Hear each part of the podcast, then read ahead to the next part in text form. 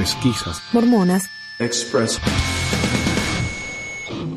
Para aquellos que están preocupados con la introducción nueva, les quiero aclarar que esta es solamente la introducción para la serie nueva llamada Pesquisas Mormonas Express.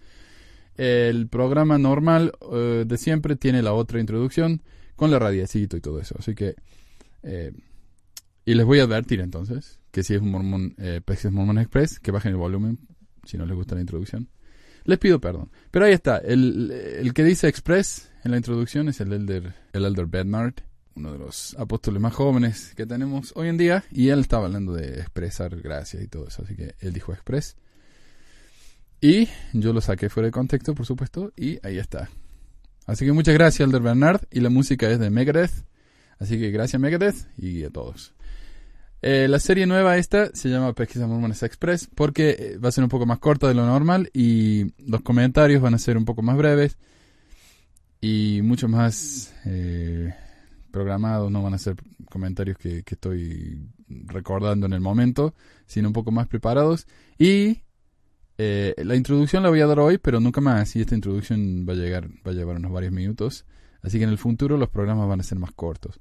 Otra cosa es que estos Express no van a tener noticias, preguntas de website ni nada. Solamente vamos a dedicarnos a los ensayos estos. ¿Y qué son esos eh, estos ensayos? Bueno, estos son unos ensayos que preparó la iglesia para lidiar con, con problemas en la historia, eh, cosas que hace que la gente se vaya, que se asuste, que, que haga preguntas, que haga preguntas y todo eso.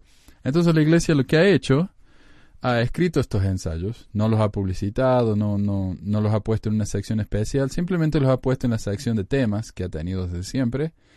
Entonces cuando uno busca en Google, ¿no? Eh, Negros y el sacerdocio, la primera, el primer resultado va a ser la página de la iglesia. Cuando uno busque la poligamia, el primer resultado va a ser la página de la iglesia. Entonces cuando uno, uno se pregunta, uno realmente quiere encontrar y saber de estas cosas, entonces la iglesia provee estos ensayos, pero no los publicita porque no quiere que la, la gente se, se vaya se vaya enterando de estas cosas si no hace falta, ¿no? Si la gente es ignorante acerca de estas cosas, no los ha escuchado nunca, mejor, para qué preocuparse por ellos. Así que está. Eh, esta introducción, así como el comentario al final, lo es es un resumen que saqué de mormonthink.com. No puse todo porque es muy largo y también porque hay cosas con las que no estoy de acuerdo. Me parece que a veces Mormon Think a pesar de que es un sitio muy creíble y me parece a mí bastante objetivo, a veces se entusiasman con la crítica y en algunos casos me pareció que la iglesia no se, merecía, no, no, se merecía la crítica que le daban. Pero bueno, y el otro punto es que yo quiero traducir esto para la gente que no lo, no lo, no lo puede leer en inglés, porque la iglesia lo ha escrito solamente en inglés a esto. Ellos no quieren que gente en otros países que nunca han escuchado acerca de la poligamia, la poliandria, de las diferentes historias del, libro, de- del, ¿cómo se llama? La traducción del libro mormón la primera visión. Si la gente no ha escuchado eso, ellos no quieren que se entere. Si la gente no tiene problema con eso, ¿para qué meter la duda, no? Entonces esto es solamente para los que se preguntan. ¿Y quiénes se preguntan? Mayormente la gente de Utah.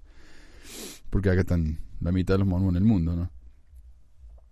Pero a mí me parece que hay mucha gente en todo el mundo que está aprendiendo estas cosas y todos quieren saber.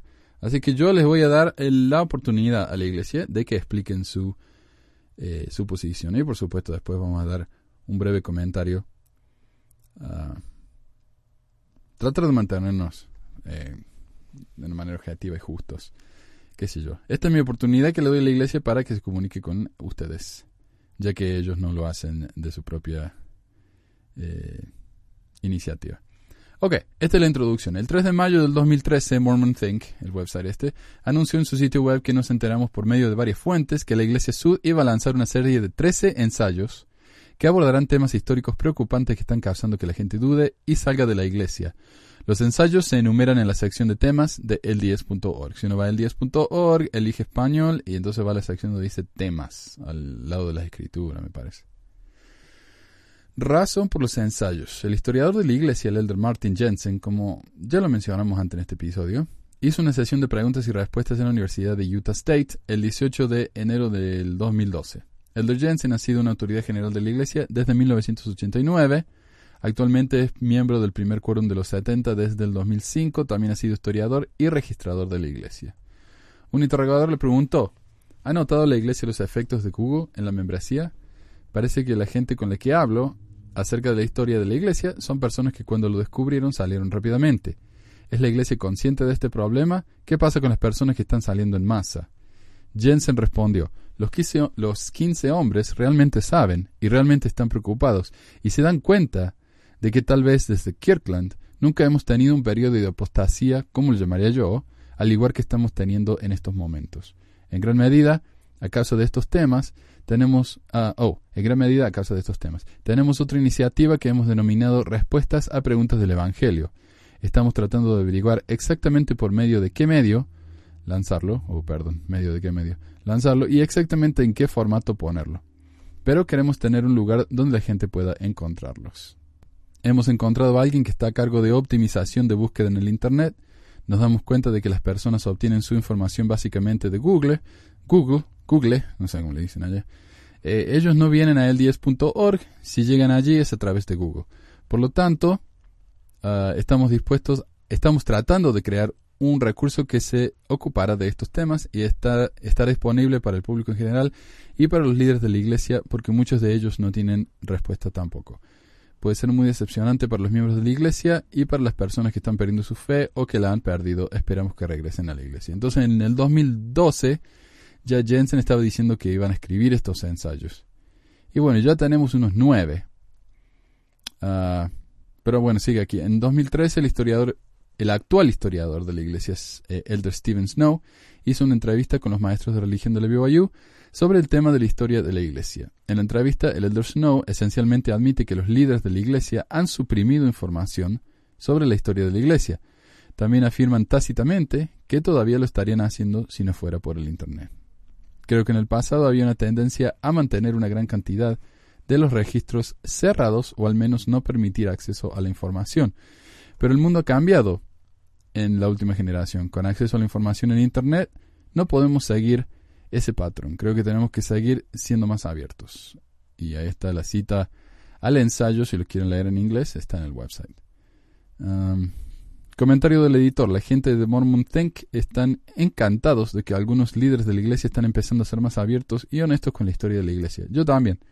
Yo realmente aprecio esto y espero que lo sigan haciendo hasta el punto de que yo ya no haga falta, ¿no? o gente como yo ya no hagamos falta. Porque la iglesia va a ser honesta y va a, contar su verdadera historia tal como lo fue. Y que todos, todos tienen vergüenza en su historia. Eh, episodios vergonzosos. Todos los países, todas las eh, instituciones, toda la gente. Pero hay que, hay que darse cuenta de que, bueno, todos cometemos errores, ¿no? la situación de la iglesia es diferente porque ellos eh, dicen que son la iglesia de Dios, que los apóstoles y los profetas hablan directamente con Dios. Entonces, cuando la, iglesia comete errores, es mucho más, eh, es mucho peor, ¿no? Que cuando un país o una persona comete un error, porque ellos dicen que son la voz de Dios. Entonces, ¿cómo puede ser que Dios haya cometido estos errores? Entonces fue culpa de Dios, o es que los profetas no escuchan a Dios, entonces ¿para qué seguir a los profetas si no están atentos al espíritu o al susurro de, lo que Dios le está hablando? Eh, ahí se abre una lata de gusanos, como dice Ana se, se, arma un problema muy grande y es ese, esa aserción que tiene la iglesia de que ellos son la iglesia verdadera que hablan con Dios. Y ahí se arma el problema. Pero se están atreviendo acá por lo menos a empezar a hablar del tema y eso me parece a mí fabuloso. Ok, ¿de qué estaba diciendo? A ver, es decepcionante, sin embargo, que la razón de este cambio, es decir, de estos, este cambio de actitud, ¿no? De empezar a hablar de la historia, es que la verdad sobre la historia de la iglesia se dio a conocer a través del Internet y a la iglesia le está resultando cada vez más difícil suprimir y distorsionar los hechos. Es similar a sentirse mal por haber sido atrapado y no a sentirse mal por haber cometido el pecado. Entonces la iglesia, eh, es cierto, está hablando de esto, pero no porque quieren. Si fuera por la iglesia tratarían todavía de esconder todo esto pero se están obligados a hablar porque la gente está empezando a escuchar eh, por boca de otros. Lista de ensayos. Estos 10 temas estaban en la lista original para convertirse en ensayos, con más temas potencialmente previstos, previstos en el futuro. Múltiples narrativas de la primera visión. La relación, nosotros hablamos ya de eso en, el programa, pero también voy a leer lo que la iglesia tiene para decir. La relación de la iglesia con el mundo cristiano en general, que he estado tratando de pedir a, los gente no cristianos que me siguen en el grupo que me ayuden a ver entender por qué dicen que los mormones no son cristianos, pero eh, no, no, he recibido muchas respuestas y todavía me interesaría saber, más de un punto de vista eh, más que bien antropológico, más que doctrinal, porque la verdad que no tengo ningún problema con, con que quiera llamarse cristiano si siguen a Jesucristo, pero ellos tienen problemas y me gustaría entender cuál es el problema. Así que si a alguien le gustaría participar en el programa y explicarme bien por qué los mormones no son cristianos, me encantaría escucharlos. Y no es una cosa doctrinal, por lo menos para mí, es una cuestión eh, sociológica, antropológica, como lo quieran llamar. Ok, otro tema, la raza y la restricción del sacerdocio, que es lo que vamos a hablar hoy. El matrimonio plural, incluyendo la participación de José Smith, la traducción del libro de Mormón, allá hablamos de eso. El papel de la mujer en la iglesia, eh, las denuncias de violencia en la iglesia en el siglo XIX, los estudios de ADN y el libro de Mormón, que me parece que no hemos hablado. Lo hemos mencionado un par de veces, pero no, no hemos hablado exclusivamente de eso. La deificación en las enseñanzas de la iglesia, es decir, que la gente puede llegar a ser como Dios, que el presidente Hinckley dijo que no, que no creemos en eso, a pesar de que todo el mundo sabe que creemos en eso. Hasta Borges en una entrevista dijo cómo le gustaba que los mormones creían eso, porque a él le gusta crear sus propios mundos en su literatura. Así que es decepcionante que la iglesia se esté echando atrás con eso, pero vamos a ver qué dice el ensayo, porque la verdad que no lo leí todavía. Eh, llegar a ser como Dios. ¿Dónde estamos? Egiptología y el libro de Abraham, que ya terminamos de hacer dos episodios acerca de eso. Pero vamos a ver de nuevo qué tiene la iglesia para decir. Y de esos diez, creo que ya han hecho nueve. Me parece que, si no estoy, en la, si no estoy equivocado, lo único que faltaría sería Egiptología y el libro de Abraham. La publicación de los ensayos. Los ensayos no fueron anunciados en la revista Leona, no fueron discutidos en la conferencia general, eh, no están prominentemente mencionados en el sitio web de la iglesia. Están simplemente enumerados en la sección de temas enterrados en el sitio, en el sitio web lds.org. Pocos miembros siquiera saben que existe. Los medios de comunicación, tales como el Select Tribune y KUTV, se han dado cuenta de algunos de los artículos. Los hermanos, es decir, la primera presidencia, no quieren causar cuestiones de fe en los que no las tienen en la actualidad. Y ellos tienen razón en que la mayoría de los santos activos y los creyentes no saben o no se preocupan por estas cosas, sobre todo fuera de Utah y los Estados Unidos.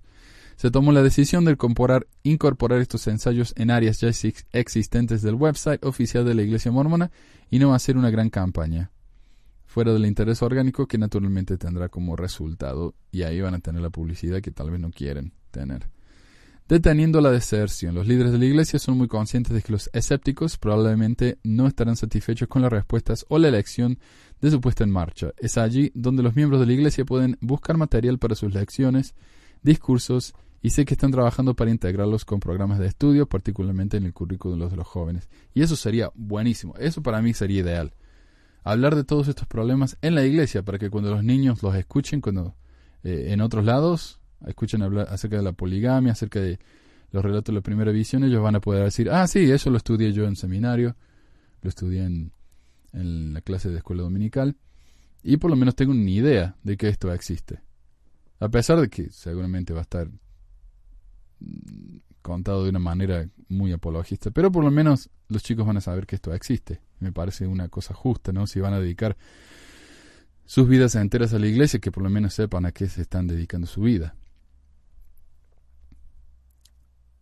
Y no estoy diciendo que es algo malo, simplemente estoy diciendo, denles una chance de saber realmente a qué se están dedicando, a que denles una chance, ¿no? A, saber realmente a qué están dedicando su vida. Las respuestas oficiales, el Elder Snow dijo, la mayoría de quienes estudian bien nuestra historia comprenden el contexto de esos asuntos en cuanto a tiempo y lugar, pero algunos miembros de la Iglesia, muchos en realidad, están sorprendidos por algunas de las cosas que aprenden en nuestra historia y queremos que puedan ir a un lugar donde puedan leer la información precisa y poder tratar de entender estos capítulos históricos en el contexto de su tiempo y lugar y comprender en esas eh, que esas respuestas han sido aprobadas por los hermanos presidentes de la Iglesia. Yo creo que esto va a dar mm, a muchos de nuestros miembros seguridad de que pueden confiar en estas respuestas. Siendo que el elder Stephen e. Snow es el historiador de la iglesia, estas respuestas se podrían considerar oficiales de la iglesia. Es decir, esto que dijo él, podemos considerar que esto es lo que dijeron los apóstoles. Autoría. ¿Quién escribió esto? Bueno, los artículos no mencionan a autores ni están fechados. Al parecer pueden ser modificados en cualquier momento y la primera presidencia aprueba y edita los ensayos. Validación a los críticos. El primer resultado de estos ensayos será validar gran parte de lo que muchos de los críticos de la Iglesia han dicho durante años. Las cosas que se les dijo a los miembros que eran mentiras antimormonas ahora se validan como hechos. Sin embargo, los autores de los ensayos hablan de los hechos de manera tal que no pareciera desafiar la fe para nada. O sea, lo van. Vamos a ver acá en el ejemplo este que vamos a leer hoy, cómo la iglesia habla acerca de, este problema, como si no fuera un problema para nada. Y bueno, eh, esta es la introducción que doy hoy, que ya no la voy a dar más, para que pasemos directamente a los ensayos. Sin perder tiempo, eh, el de hoy se llama La raza y el sacerdocio, así es como se llama el ensayo en en la sección de tópicos o temas de la iglesia en el10.org. Y dice, la iglesia, o el ensayo este, en la teología y la práctica, la iglesia de Jesucristo de los santos de los últimos días abraza la familia humana universal.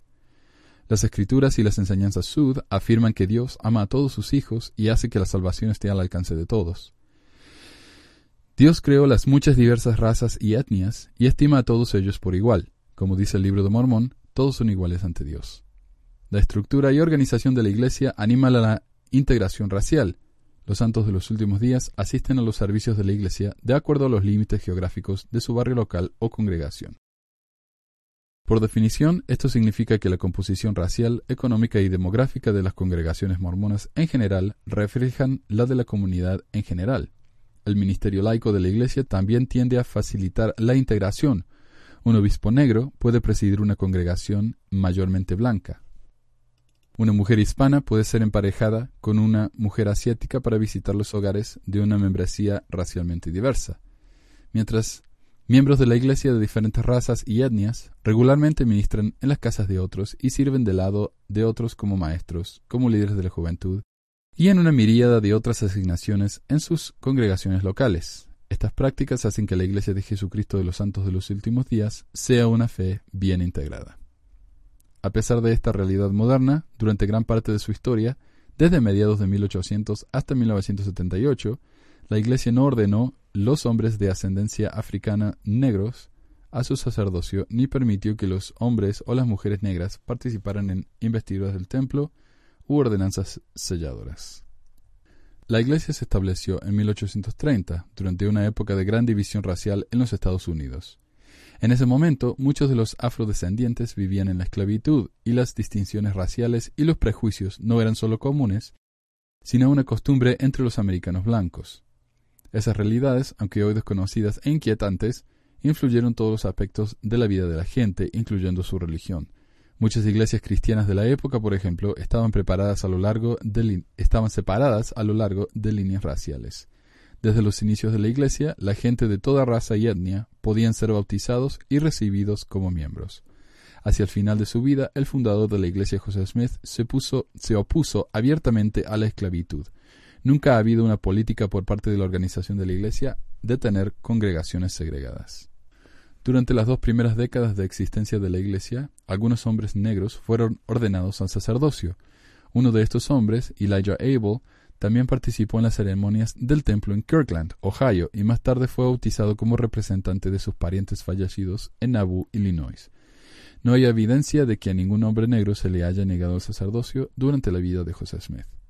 En 1852, el presidente Brigham anunció públicamente que los hombres de ascendencia africana negra ya no podían ser ordenados al sacerdocio, aunque a partir de entonces los negros siguieron uniéndose a la Iglesia a través del bautismo y la recepción del don del Espíritu Santo. Tras la muerte de Brigham los presidentes de la Iglesia posteriores restringieron a los negros de la investidura y del casamiento en el templo. Con el tiempo, los líderes de la Iglesia y miembros avanzaron muchas teorías para explicar las restricciones del sacerdocio y del templo. Ninguna de estas explicaciones se acepta hoy como la doctrina oficial de la Iglesia. La Iglesia en la cultura racial americana. La Iglesia de Jesucristo de los Santos de los Últimos Días fue restaurada en medio de una cultura racial muy polémica en la que a los blancos se les concedió gran privilegio. En 1970, el Congreso de los Estados Unidos limitó la ciudadanía a personas libres y blancas. Durante el próximo medio siglo, las cuestiones de raza dividieron al país, mientras que el trabajo esclavo era legal en el sur, el cual era agrario, finalmente fue prohibido en el norte, que era más urbanizado, pero aún así la discriminación racial estaba muy extendida tanto en el norte como en el sur, y muchos estados implementaron leyes que prohibieron el casamiento interracial. En 1857, la Corte Suprema de los Estados Unidos declaró que los negros no poseían ningún derecho que el hombre blanco estuviera obligado a respetar. Una generación después de la Guerra Civil, 1861 al 1865, llevó a cabo el fin de la esclavitud en los Estados Unidos. La Corte Suprema de los Estados Unidos dictaminó que las instalaciones separadas pero iguales para los negros y los blancos eran constitucionales, una decisión que legalizó una gran cantidad de barreras públicas en base del color hasta que el tribunal las invirtió en 1954. En 1850, el Congreso de los Estados Unidos creó el territorio de Utah y el presidente de los Estados Unidos le otorgó a Brigham Young el cargo de gobernador territorial. Los sureños, que se habían convertido en la iglesia y emigrado a Utah con sus esclavos, plantearon la cuestión de la condición jurídica de la esclavitud en el territorio. En dos discursos pronunciados ante la legislatura territorial de Utah en enero y febrero de 1852, Brigham Young anunció una política de restricción de los hombres de origen africano negro de la ordenación sacerdotal. Al mismo tiempo, el presidente Young dijo que en algún día futuro los miembros negros de la Iglesia eh, tendrían todos los privilegios y aún más que gozan los demás miembros. Las justificaciones de esta restricción se, se hicieron eco de las ideas generalizadas sobre la inferioridad racial que se había utilizado para argumentar a favor de la legalización de la servidumbre negra en el territorio de Utah. Según una opinión que había sido promulgada en los Estados Unidos desde al menos la década de 1730, los negros descendieron del mismo linaje que el Caín bíblico, quien mató a su hermano Abel. Los que aceptan este punto de vista consideran que la maldición de Dios a Caín era la marca de una piel oscura. La servidumbre negra se vio a veces como una segunda maldición sobre el nieto de Noé, Canaán, como resultado de la indiscreción de Cam hacia su padre. Aunque la esclavitud no fue un factor significativo en la economía de Utah y pronto fue abolida, la restricción de las ordenaciones del sacerdocio permaneció. Removiendo la restricción. Incluso después de 1852, al menos dos negros, mormones, continuaron poseyendo el sacerdocio. Cuando uno de estos hombres, Elijah Abel, solicitó recibir la investidura en el templo en 1879, se le negó su petición, Jane Manning James, miembro negra fiel que cruzó las llanuras y vivió en Salt Lake City hasta su muerte en 1908, de manera similar pidió entrar al templo. Se le permitió llevar a cabo bautismos por los muertos de sus antepasados, pero no se le permitió participar en otras ordenanzas. La maldición de Caín fue a menudo presentada como justificación de las restricciones del sacerdocio y del templo. Cerca del comienzo del siglo, otra explicación ganó adeptos. Supuestamente los negros habían sido menos que totalmente valientes en la batalla premortal contra Lucifer, y como consecuencia se les restringió el sacerdocio y las bendiciones del mismo. A finales de los años 1940 y 1950, la integración racial era cada vez más común en la vida estadounidense. El presidente de la Iglesia, David McKay, hizo hincapié en que la restricción se extendió solo a los hombres de ascendencia africana negra, la Iglesia siempre ha permitido a los de las islas del Pacífico poseer el sacerdocio, y el presidente McKay aclaró que los habitantes negros de las islas de Fiji y los aborígenes australianos también podrían ser ordenados al sacerdocio e instituyó el trabajo misional entre ellos. En Sudamérica, el presidente McKay revirtió una política anterior que requería que los posibles poseedores del sacerdocio rastrearan su linaje fuera de África. No obstante, dada la larga historia de retener el sacerdocio a los hombres de ascendencia africana negra, los líderes de la Iglesia creían que se necesitaba una revelación de Dios para alterar la política, e hicieron esfuerzos regulares para entender lo que se debería hacer. Después de orar por una guía, el presidente McKay no sintió la impresión de levantar la prohibición. Al crecer la Iglesia en todo el mundo, su misión primordial Id pues y haced discípulos a todas las naciones, parecía cada vez más incompatible con las restricciones del sacerdocio y del templo. El libro de Mormón declaró que el mensaje del Evangelio de Salvación debe salir a toda nación, tribu, lengua y pueblo. Si bien no hay límites con respecto a quién el Señor invita a participar de su bondad, mediante el bautismo, la restricción del sacerdocio y del templo creó barreras significativas. Un hecho que fue cada vez más evidente a medida que la Iglesia se extendió en lugares internacionales con diversas herencias raciales y mixtas. Brasil en particular presentó muchos desafíos, a diferencia de Estados Unidos y Sudáfrica, donde el racismo legal y de facto llevó a que las sociedades estuvieran profundamente segregadas, Brasil se enorgullece de su herencia racial abierta, integrada y mixta. En 1975, la Iglesia anunció que un templo sería construido en Sao Paulo, Brasil.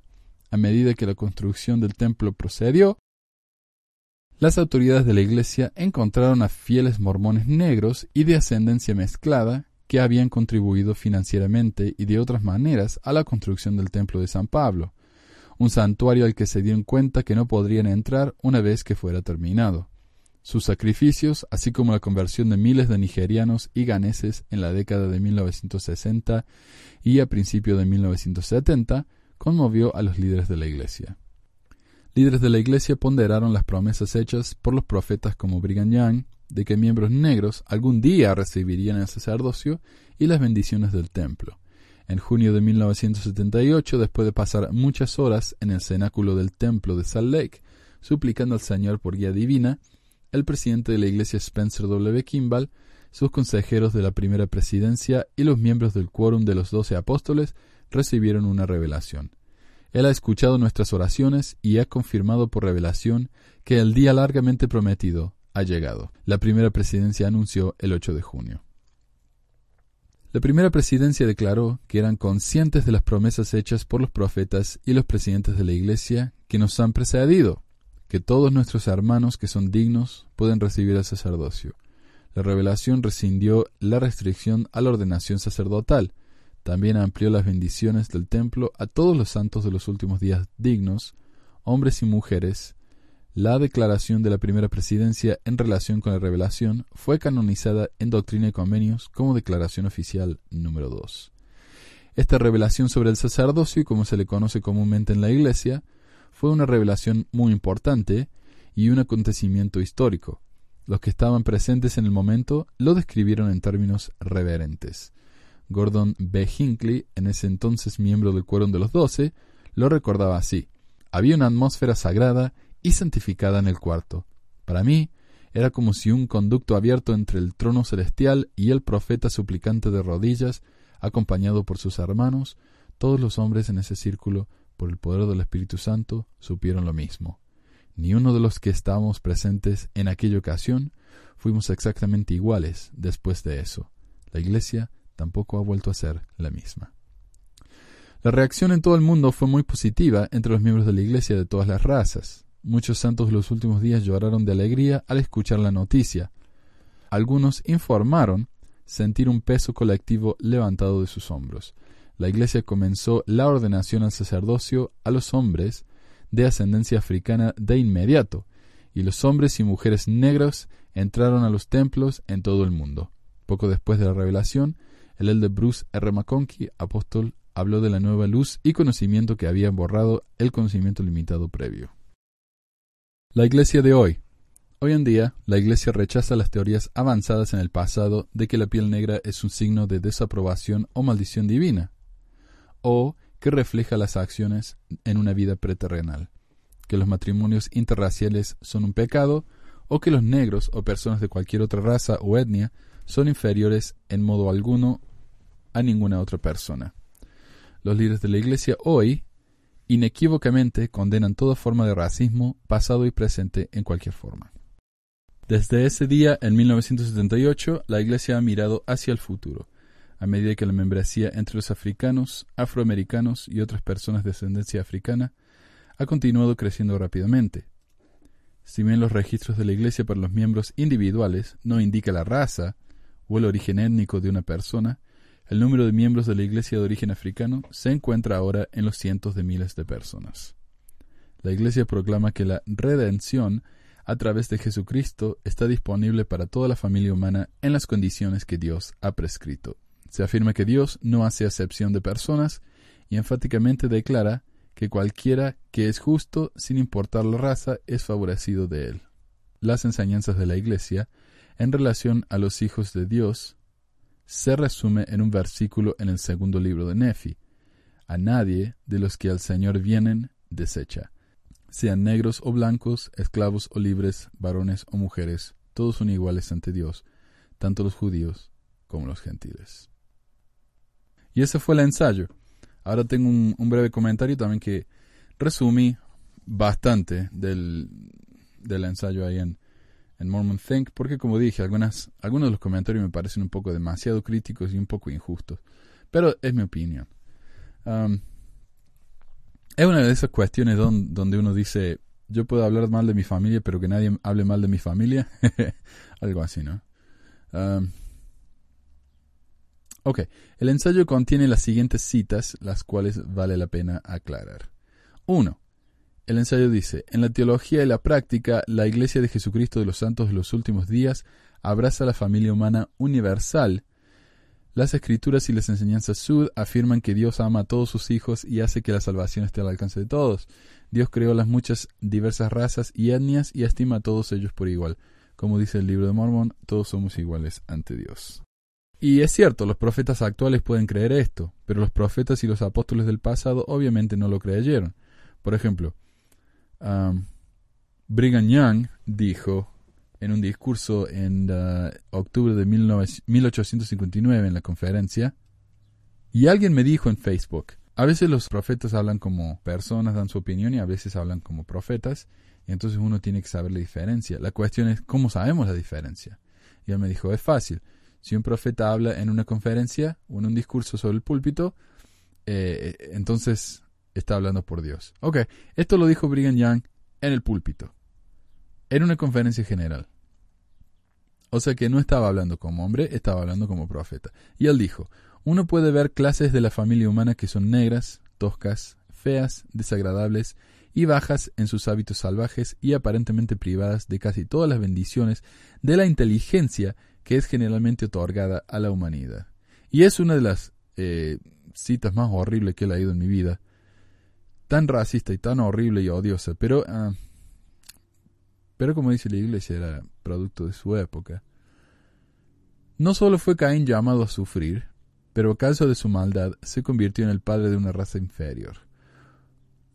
Uh, este es Joseph Fielding Smith en un libro llamado The Way to Perfection, página 101 y 2, si lo tienen.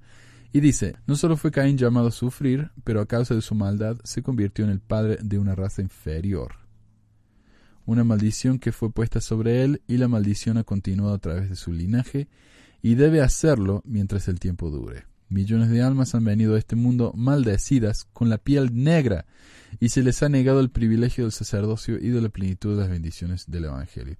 Ok, Brigham Young dijo eso en 1859. Joseph Field Smith dijo esto 100 años más tarde. Parece que en 100 años no aprendieron nada. Ok, número dos. Otra cita del ensayo dice, hacia, final, hacia el final de su vida, el fundador de la iglesia José Smith se opuso abiertamente a la esclavitud. La frase clave aquí es hacia el final de su vida, porque antes de eso, José no se oponía a la esclavitud. Cuando ellos vivieron en, en, Nueva York, donde fueron, ¿no? Eh, se mudaron a Kirkland, ellos no, no estaban opuestos a la, esclavitud. Fue cuando él eh, quiso ser presidente, donde ahí ya cambiaron las opiniones y vivieron en un lugar mucho más ah, donde la, esclavitud era legal, entonces ahí es donde cambiaron de opinión.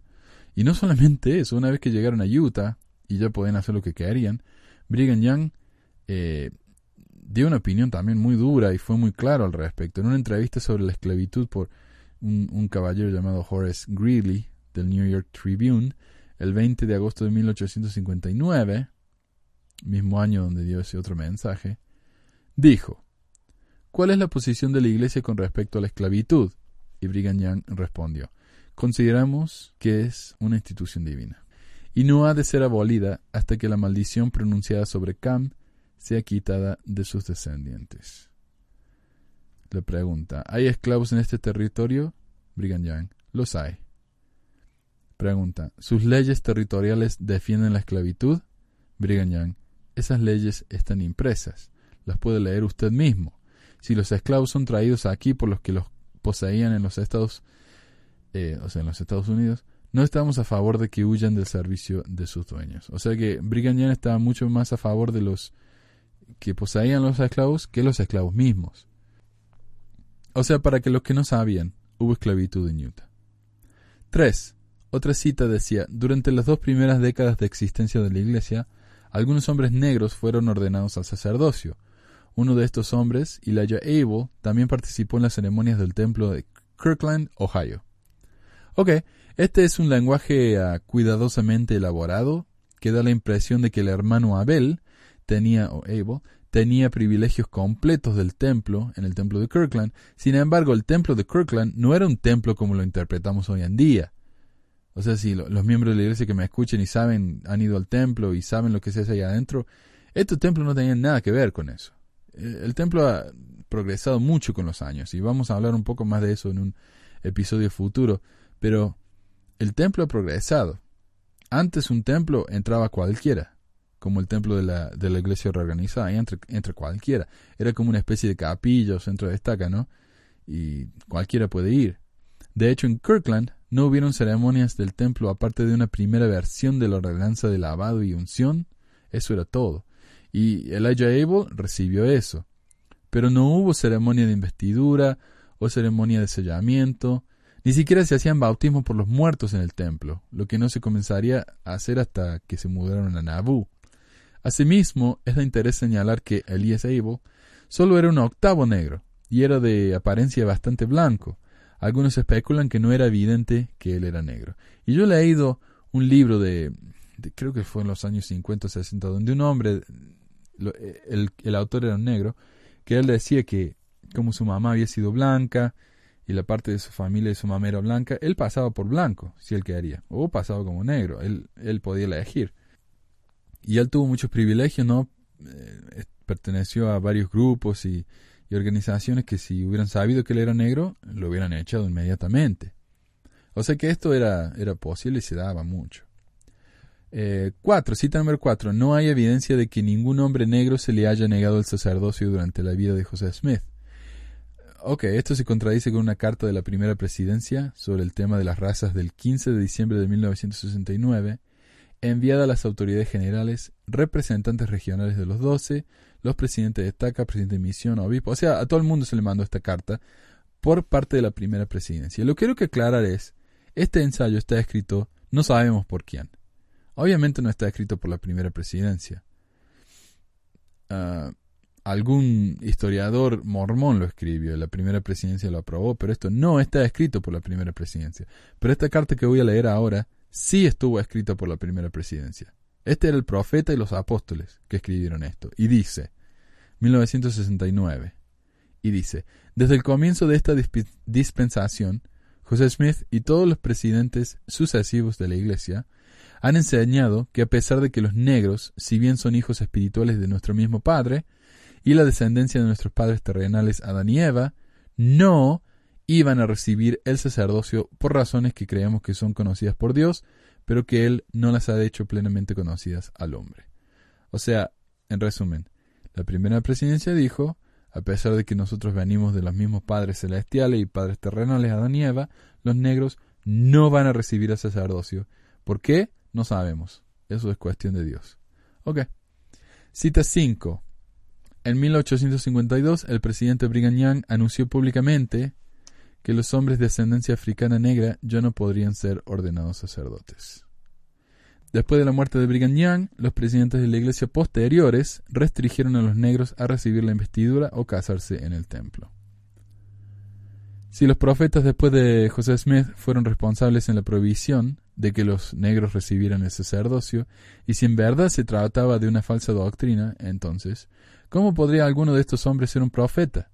¿Qué hombres de Dios niegan a toda una raza el beneficio del sacerdocio durante 150 años? Eh, es, eh, es inexcusable, la verdad. Es irónico que muchas otras iglesias cristianas, que no pretendían tener profetas, les permitieron a los negros los mismos derechos que tenían los blancos, mucho antes que la Iglesia Sud. Si los profetas Sud cometieron un error tan grande, entonces ¿por qué deberían ser creídos en otros asuntos? Otra cinta del ensayo, dice Brigham Young, anunció una política de restricción de los hombres de origen africano negro de la ordenación sacerdotal. Al mismo tiempo, el presidente Young dijo que en algún día futuro los miembros negros de la Iglesia tendrán todos los privilegios y aún más que gozan los demás miembros. Esta es una promesa muy, muy buena, ¿no? Si realmente la hizo eh, Brigagnani. Parece que la hizo. Pero esto está sacado fuera de contexto, así que les voy a leer eh, los dos párrafos enteros de donde se sacó esta cita para que puedan ver de qué realmente se trata lo que está diciendo Brigham Y dice Brigham ahora bien, en el reino de Dios en la tierra, un hombre que tiene la sangre un hombre que tiene la sangre africana en él no puede sostener ni una jota ni una tilde del sacerdocio. ¿Por qué? ¿Por qué? Porque es un verdadero principio eterno que el Señor Todopoderoso ha ordenado. ¿Y quién lo puede evitar? Los hombres no pueden, los ángeles no pueden, y todos los poderes de la tierra y el infierno no pueden quitarle esta maldición, se está refiriendo. Pero así ha dicho el Eterno, yo soy el que soy, yo se lo quitaré a mi placer, y la posteridad de Caín no puede tener ni una sola partícula de poder hasta que llegue el momento, dice, y él se la quitará. El momento llegará cuando ellos tendrán el mismo privilegio que nosotros tenemos y más. En el reino de Dios, en la tierra, los africanos no pueden sostener una partícula de poder en el gobierno. Los sujetos, los siervos legítimos del remanente de los hijos de Adán. ¿Se da cuenta lo que dijo ahí? Dijo que los negros son los siervos legítimos del remanente de los hijos de Adán, es decir, los hijos de Adán que no son negros. O sea, el, lugar legítimo de cualquier negro es ser un siervo de un blanco. Ok, eso lo dijo él después de que dijo de que algún día en el futuro tal vez los negros reciban las mismas bendiciones que los blancos. Ah, después de todo eso, dijo, el lugar verdadero de los negros es como siervo de los blancos. Y continúa él, pero dejen que mi semilla se mezcle con la semilla de Caín, que traiga la maldición sobre mí y sobre mis generaciones, y vamos a obtener las mismas consecuencias que Caín. Entonces uno lee la, cosa entera y uno se puede dar cuenta de que no era algo tan tolerante como lo quiere hacer ver la iglesia en el ensayo. Cita número 7. Según una opinión que había sido promulgada en los Estados Unidos desde al menos la década de 1730, los negros descendieron del mismo linaje que el Caín bíblico, quien mató a su hermano Abel. Los que aceptaron este punto de vista consideraban que la maldición de Dios a Caín era la marca de una pila oscura. Luego el artículo cita un libro que menciona el racismo que justificó la esclavitud en los Estados Unidos, es decir, ellos están diciendo, sí, había gente que pensaba eso. No sé, mira, había gente, yo no sé quiénes son, pero había gente. Pero la iglesia lo que no dice es que la iglesia misma tenía esa misma opinión. El artículo sigue hablando de los que creen estas cosas, los que creen esto, aquellos que creen esto. Sin embargo, hay por lo menos diez escrituras mormonas que afirman que la piel oscura es una maldición.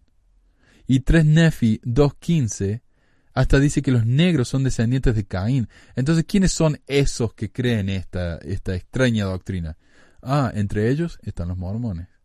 Pero el ensayo no, no dice eso, porque vamos a pretender de que está todo bien, o los mormones eran mucho más tolerantes. Por favor.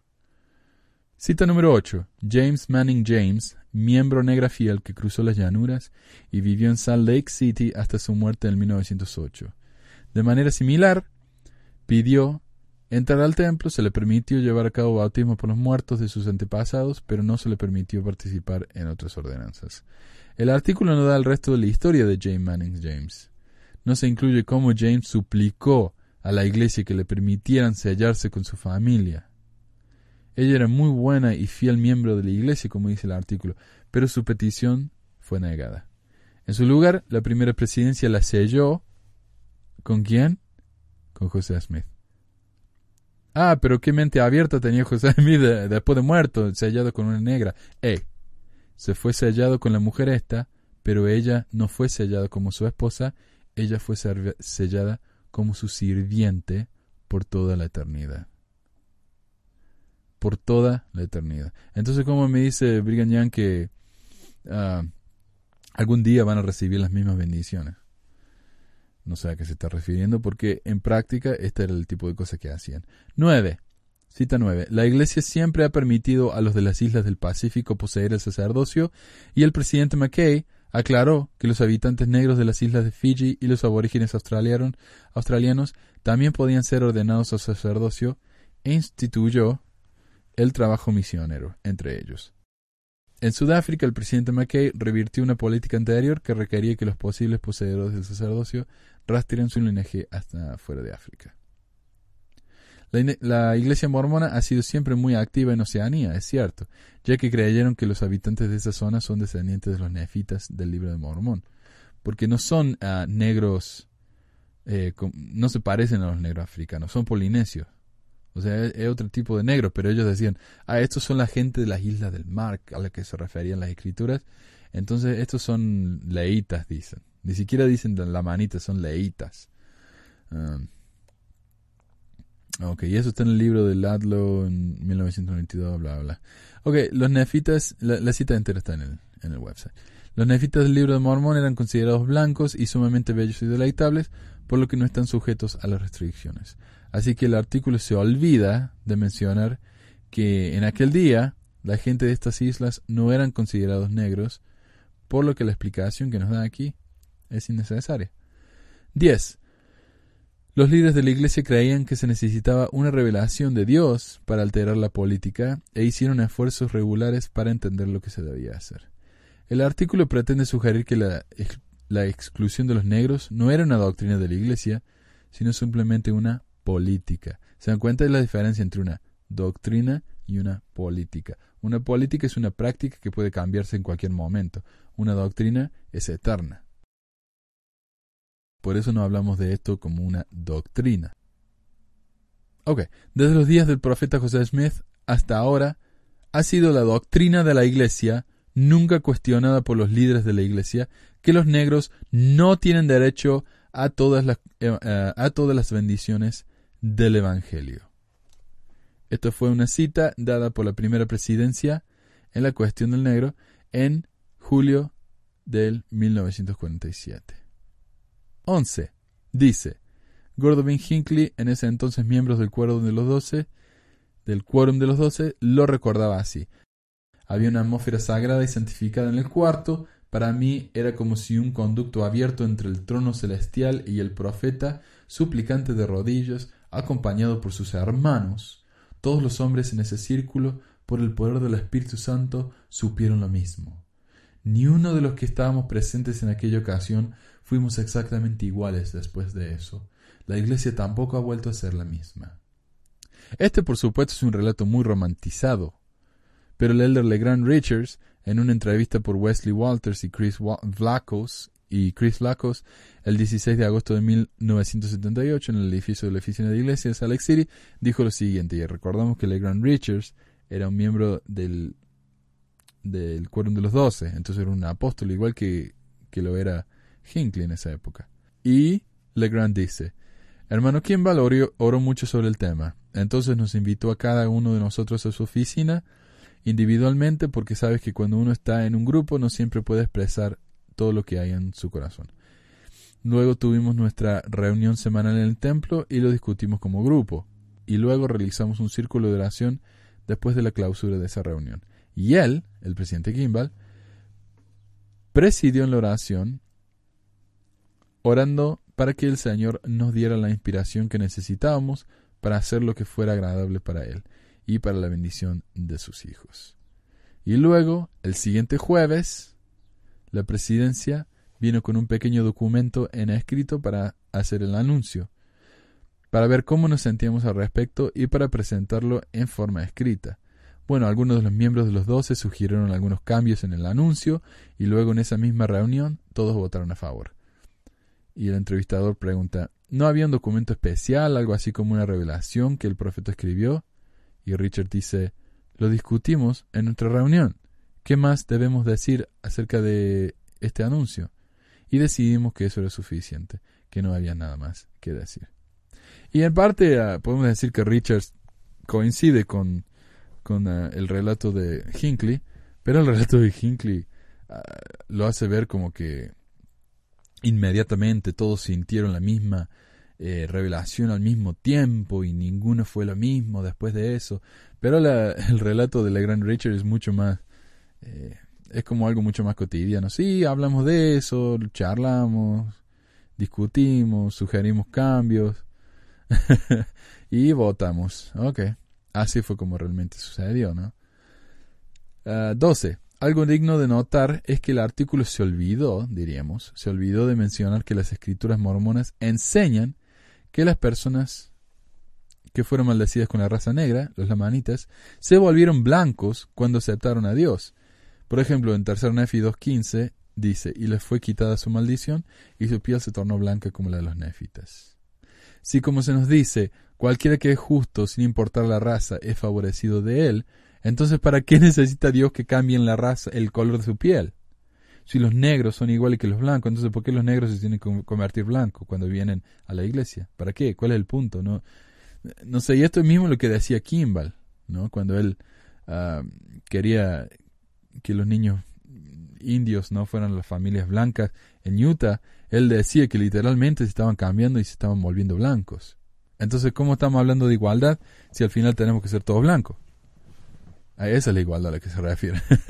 es como en una charla eh, antes del, discurso de la conferencia, esta última conferencia, hubo un panel entre, eh, entre ateos y mormones para explicar las confusiones que tiene con, con, los dos grupos. Y la iglesia dijo, no, nosotros somos muy, somos muy, muy, muy tolerantes, dijeron ellos, ¿no? Nosotros aceptamos a todo el mundo. El que quiera venir y unirse a nos, nosotros los vamos a recibir. Entonces, ¿cómo, ¿cómo es eso tolerante? Los vamos a tolerar siempre y cuando estén dispuestos a venir y, convertirse en lo que somos nosotros. Eso no es tolerante. Tolerar es aceptar las diferencias, tal como son, y no tratar de cambiarlas. Eso es la tolerancia. Eh, pero como dijo el Elder Packer hace un par de años, ¿no? Uno, uno a veces es demasiado tolerante, no puede ser tan tolerante, porque la tolerancia no es tan bueno como, como suena, dijo él. Ok, punto 13. A pesar de que en 1995 la Convención Bautista del Sur denunció oficialmente el racismo y se disculpó por su anterior defensa de la esclavitud, y en noviembre del 2008 la Universidad Bob Jones se declaró profundamente arrepentida por haber permitido que ciertas políticas institucionales eh, permanecieran en el lugar, las cuales eran racialmente hirientes, la Iglesia mormona nunca sintió la necesidad de pedir disculpas por todo el dolor causado por su política, no doctrina, política. Y uno esperaría algo así, ¿no? De una iglesia que supuestamente está reconociendo que se equivocó. Pero no, la iglesia no. Eh, no, no pide disculpas, no les hace falta a ellos. Ok, y ese fue nuestro primer episodio entonces de eh, Mormones Express. Pronto vamos a estar grabando un episodio acerca de las bendiciones patriarcales. Eh, el sacerdocio y los hombres en la luna, así que no se lo pierda. Uno de los que más me divertí planeando y organizando, así que espero que les guste también. Bueno, gracias por escucharnos y nos estamos viendo pronto. Adiós. Gracias por acompañarnos en otro episodio de Pesquisas Mormonas. Si tienen algún comentario, sugerencia o pregunta, pueden contactarnos por medio del sitio web pesquisasmormonas.com o por email a info.pesquisasmormonas.com. También pueden unirse a nuestro grupo de Facebook y suscribirse al programa en iTunes. También se puede bajar el programa por medio de nuestra página web y si les gustaría ayudarnos, siempre necesitamos materiales de investigación, traducción y nunca nos quejamos, por supuesto, por cualquier donación monetaria. El dinero que recibimos nos ayuda a pagar por el sitio web, por el hosting y por los equipos de sonido. De nuevo, muchas gracias y nos estamos reuniendo pronto.